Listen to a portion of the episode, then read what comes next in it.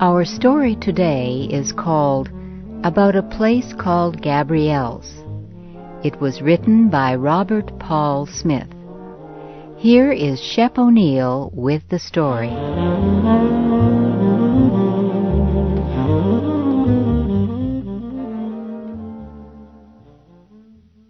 There are a hundred places in New York like Gabrielle's. Up front is a small bar. In back there are a few booths and a half a dozen tables. The husband is the cook, and the wife takes care of the bar. It has a name which is the first name of the husband or the wife or the town where they came from. Louis, Tony's, Estelle's or Maria's, or the Calabrian or the Bologna. To many people in New York, one of these places is the nearest thing to home they will ever know. People in New York have two neighborhoods the one where they work and the one where they live.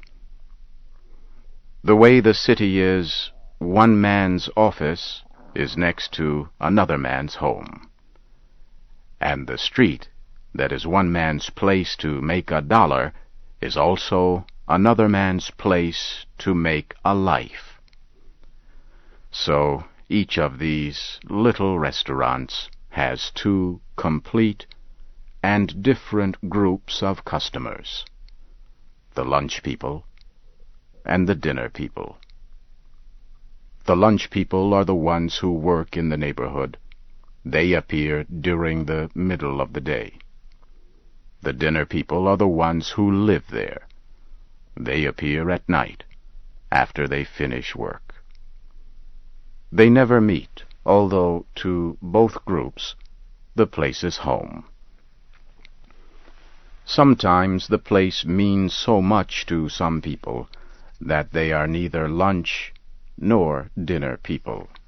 They really live there. The city is their living room. The place is their dining room. One of the people who once felt that way about Gabrielle's is a man named Jeff Corby. In a place like Gabrielle's, the lunch people start coming in to eat about 12.30.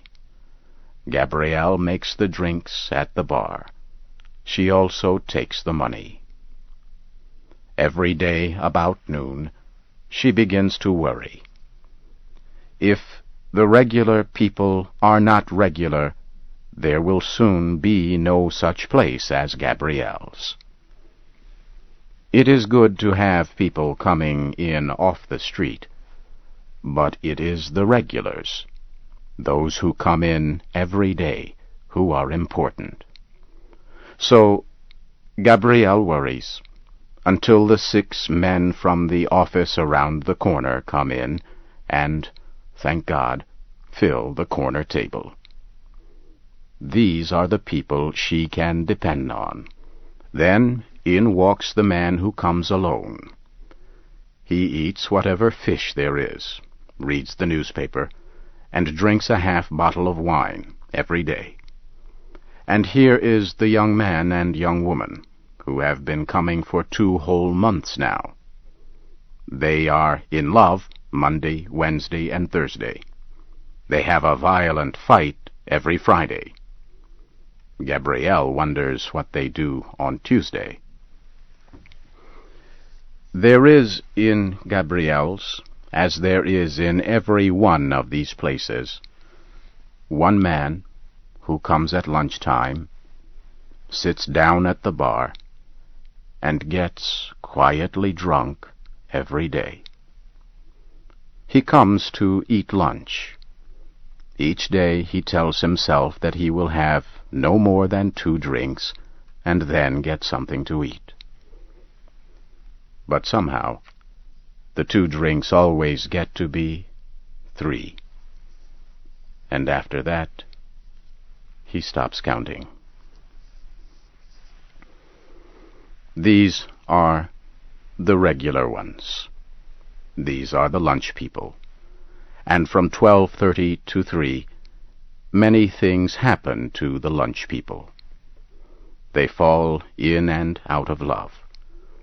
They decide to live fully and enjoy it, to save money and spend it, to be nicer to people than ever before.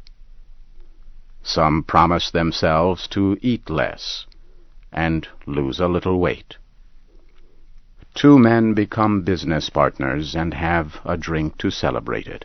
A man at the bar has been waiting for a girl, but she never comes. He decides never to see her again, no matter what. And he has a drink to celebrate his decision. The man in the second booth is trying hard not to ask the other man in the same booth for a job. He puts his hand in his pocket and discovers that he has spent all his money. These are the things that keep happening at Gabrielle's between 12.30 and 3. By 3, most of the lunch people have gone back to their offices, their studios, their adding machines and business meetings. Except for Jeff Corby, who has not been in Gabrielle's for five years because he has not been in New York for five years. When you come to a town for the first time, it is strange. But Jeff Corby was at home as long as it was a new town.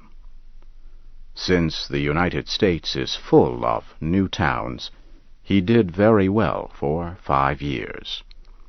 But then what happened was that there were no more new towns. He wanted to come home. He came back to New York, and everything was strange. This was his hometown, where everything was supposed to be in a certain place and was not. All the corners looked like corners he used to know, but not exactly. There was supposed to be a movie theater here, but it now was an automobile garage. This was where there was that bar and grill, but it now was a place to park cars. Everything was bigger or smaller, or in the wrong place. Two days of this were plenty. Then he was walking down the street, and he saw the sign, Gabrielle. Well, he thought, let me get this over with, walk in, and find out that all that is left is the name. As he went down the steps, he remembered why he had forgotten Gabrielle's. He had remembered Helen, and when they were lunch people, and cocktail people, and dinner people, and closing time people. It was a long time ago. He opened the door. No, it could not be the same one. But it was the nice middle-aged lady who took care of people's hats and coats was still at Gabrielle's. She knew his name, and kissed him. She took him into the kitchen where Gabrielle's husband was still the cook, and still shy. Jeff came back and sat at the bar and watched the people in the restaurant. He talked to Gabrielle. When it became quiet and not so busy, he sat down in a booth with Gabrielle and her husband, and had something to eat and drink. He was home. New York was his hometown. Some things did not change. He came back the next day for lunch, and the next, and that evening he came back for dinner. He had walked all over the city. He had seen too many movies. He had slept too much, and had drunk too much. Except for the small talk, the good mornings and good nights and isn't it a nice day, he had not really talked to anybody in three days. The third evening, he was sitting at the bar, telling Gabrielle what Santa Fe was like, when he saw a girl sitting at the far end of the room. She had just come in. While she leaned forward, she looked very closely at the man across the table. Then she took off her short white gloves, one finger at a time, in the way some women do.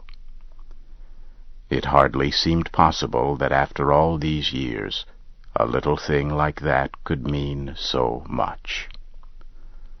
For the time it took her to get off her gloves, everything stopped for Jeff. It was as if all these years and all these towns had not happened, all because he saw a girl in Gabrielle's leaning forward, listening, taking off short gloves, one finger at a time. Gabrielle saw him watching, and she nodded her head, yes. It made no difference, though, if it was Helen, or if it was a girl who leaned forward, listening, like Helen. What made the difference was that he was still such a fool, that he was still in love with a girl who did not love him. It was something he could never tell anyone. They would think he was lying or was insane, or both. But it was true. He wanted to get out fast before he saw Helen, and she saw him. Once they saw each other, he knew he would try once again to make her love him. And if there was one thing he knew, she did not and would not love him just as it was true that he had loved her and always would. Just so it was true that she never did and never would love him. He said goodbye to Gabrielle and told her he did not feel like having dinner after all. He said he would be back. He went out into the street and shivered. He would not come back. It was time to find a new town. Hmm.